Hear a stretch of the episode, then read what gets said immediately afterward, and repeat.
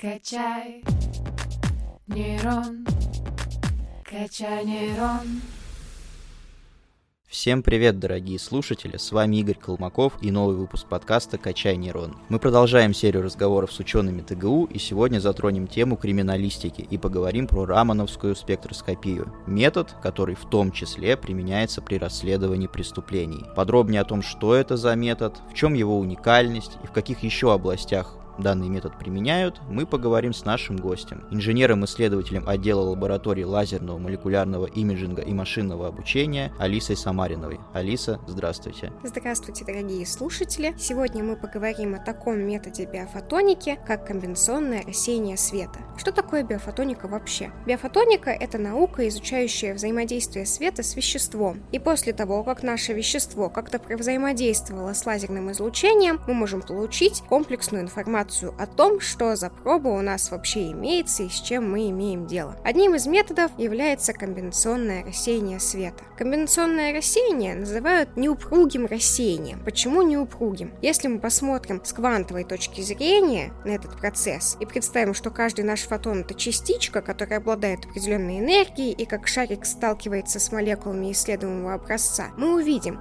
что энергия фотона до взаимодействия и после взаимодействия, она меняется меняется. Наш шарик, сталкиваясь с исследуемым веществом, может или отдать часть энергии молекуле, которая будет колебаться определенным образом. Или мы можем сообщить энергию нашему фотону. То есть фотон забирает энергию у молекулы, которую мы исследуем. Внутри молекулы атомы относительно друг друга начинают двигаться, потому что они получили энергию. И по фотону, который мы получили в процессе взаимодействия, мы можем сказать, как начали двигаться эти атомы внутри молекулы, и по этим движениям сказать, что за молекула у нас имеется. Скажите нам, какие основные области применения данного метода? Данный метод применяется в очень широком спектре различных исследований. Например, мы используем этот метод для диагностики различных заболеваний. По этим внутримолекулярным колебаниям мы можем сказать, каких веществ в исследуемой пробе больше, каких веществ в исследуемой пробе меньше. И когда мы берем биологическую жидкость от здоровых добровольцев или от добровольцев, страдающих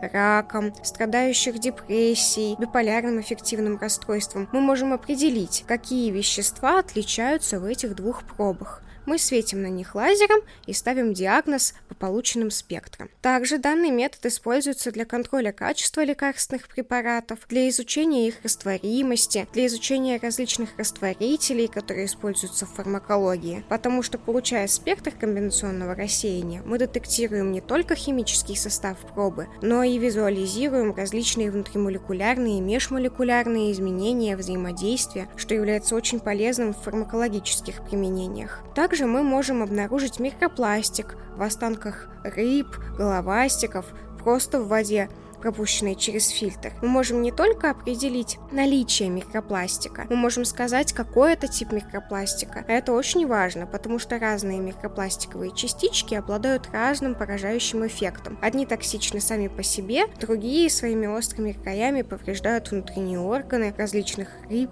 амфибий.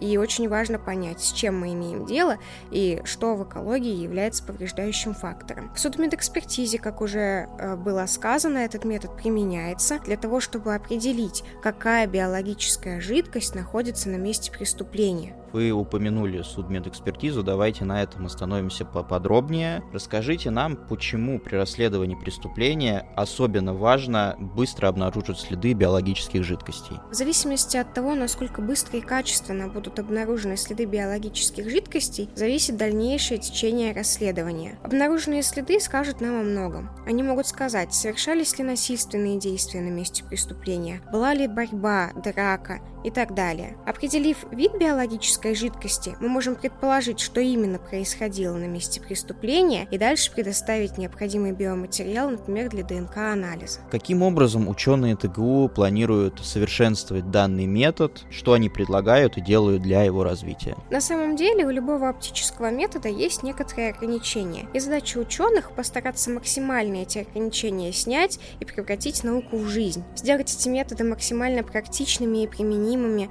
при реальных расследованиях, при реальной диагностике. И у метода комбинационного рассеяния, к сожалению, как у любого другого, есть некоторые ограничения. Главным ограничением этого метода, как ни странно, является его химическая чувствительность. Дело в том, что мы получаем очень подробную информацию не только о биологической жидкости, которую мы нашли на какой-то подложке, это может быть джинсовая ткань, линолеум, хлопок, бумажные салфетки. Мы получаем расширенную химическую информацию и о подложке, на которой обнаружена биологическая жидкость.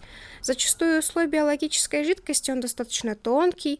Очень часто биологические жидкости с места преступления сами же преступники пытаются удалить.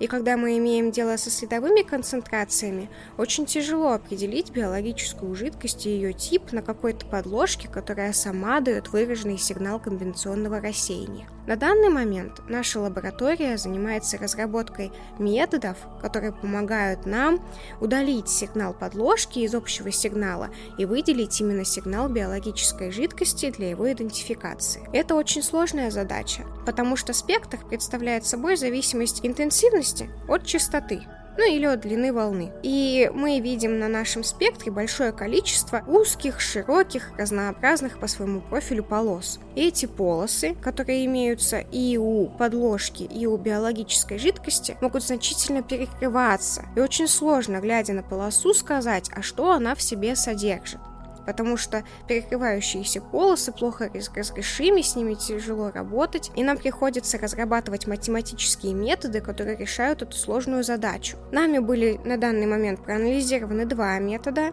Метод разрешения многоверной кривой с дополнениями и метод уменьшения сложности спектра. И у обоих методов мы нашли ряд преимуществ и ряд, например, недостатков. Стоит отметить, что метод уменьшения сложности спектра, который мы использовали, мы применили в комбинационном рассеянии впервые. Метод разрешения многомерной кривой уже применялся нашими коллегами, но мы доказали, что метод, применяемый нами, он во многом лучше, чем методы, которые применялись до этого. В дальнейшем мы планируем модернизировать методы, придумывать новые и все больше и больше спасаться от проблемы мешающего субстрата. Алиса, спасибо вам огромное за беседу. Мы желаем удачи вам и вашей команде в разработках. Ну а вас, дорогие слушатели, я благодарю за внимание и до новых встреч. Всем спасибо, качайте нейрон. Качаем нейроны 145 лет.